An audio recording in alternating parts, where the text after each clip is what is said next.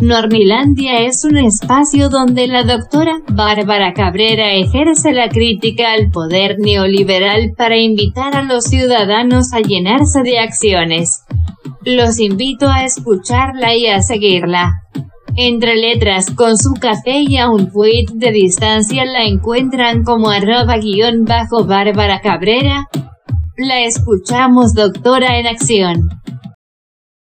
Virus comunista donde se queman libros, al final también se acaba quemando gente. Heinrich Heine. Huele mal, huele muy mal.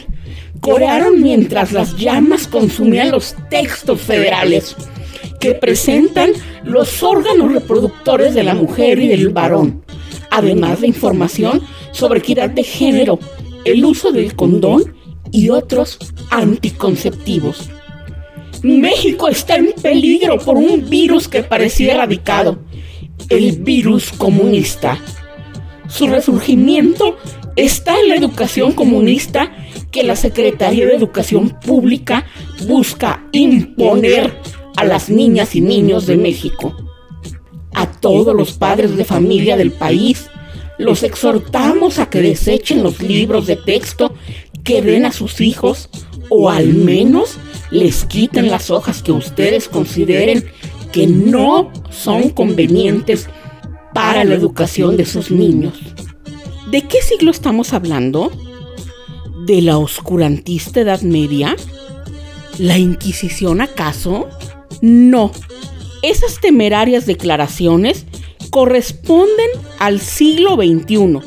La primera data de 2009, cuando en Guanajuato personas afiliadas a la Asociación Estatal de Padres de Familia, así como a las organizaciones Suma tu Voz y Coalición Ciudadana por la Familia y la Vida, estructuras afines al Partido Acción Nacional, se manifestaron con pancartas ante la presidencia municipal y optaron por quemar libros. Mientras que la segunda declaración corresponde a Javier Alatorre, presentador de noticias de TV Azteca, a quien tal vez recuerden de Noticias como el Chupacabras, personaje inventado durante el sexenio de Carlos Salinas de Gortari para causar pánico entre la población. Pues resulta que a principios de agosto, el señor Alatorre, en su noticiero Hechos Noche, erigido en defensor de las buenas causas, la educación y la moral, quien por sus expresiones evidencia no haber leído ni mucho menos analizado los libros de texto de la nueva escuela mexicana, arengó lo que dictan los cánones de los viejos manuales del conservadurismo más rancio. El comunismo está entre nosotros y seguramente llegó bailando el cha-cha-cha. En tanto, la tercera declaración se atribuye a otro de los impresentables integrantes de la oposición moralmente derrotada, Marco Cortés, presidente nacional del PAN, quien está contagiado del síndrome grucho-marxista por aquello de que, si no nos gustan sus principios, tiene otros. Al respecto, vale la pena repasar algunos pasajes de la historia. Acompáñenme en este andar.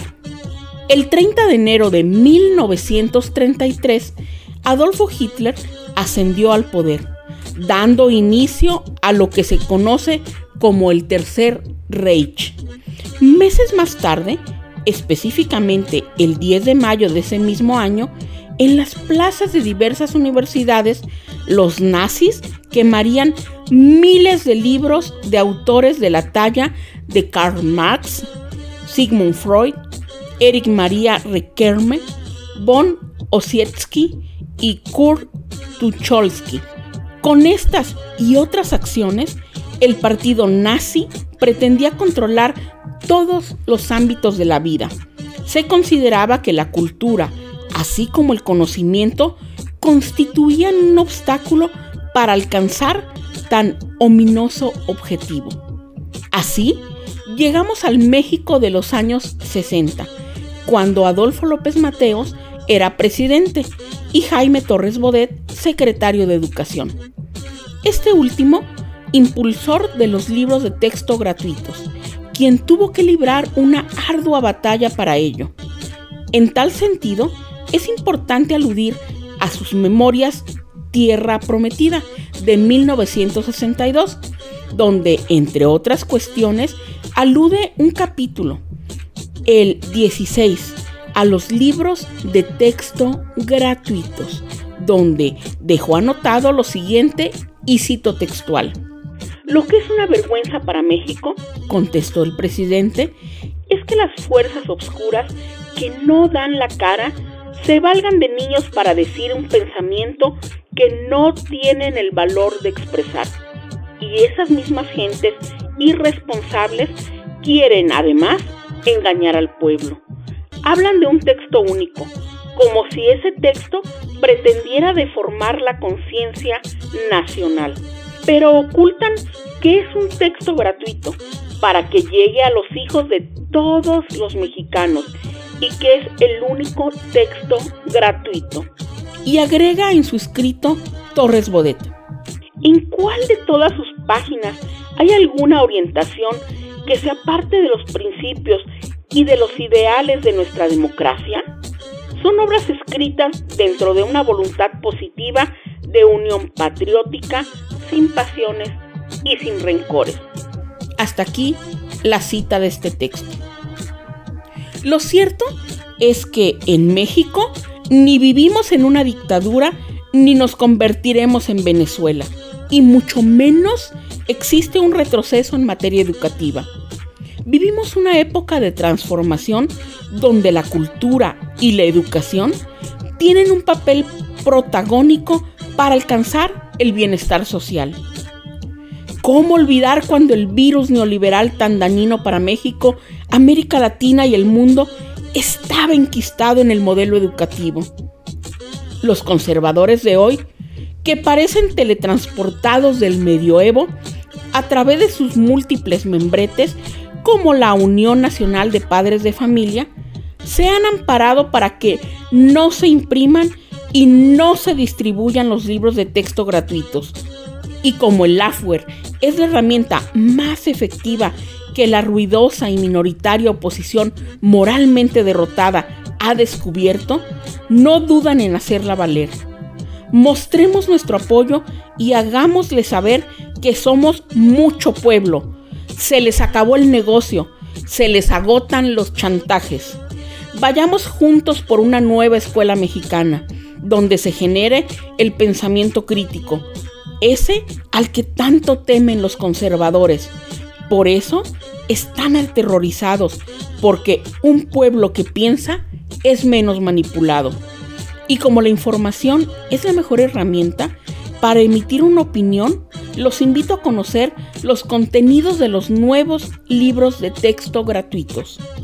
Además, los convoco a estar atentos a las conferencias de prensa vespertinas a desarrollarse a partir del 8 de agosto de 2023, donde la maestra Leticia Ramírez Amaya, secretaria de Educación Federal, acompañada de maestros y especialistas en la materia, a través de un diálogo circular con los medios de comunicación, resolverá muchas de las dudas que se tengan acerca de dichos textos, así como de los planes y programas de estudio de la nueva escuela mexicana.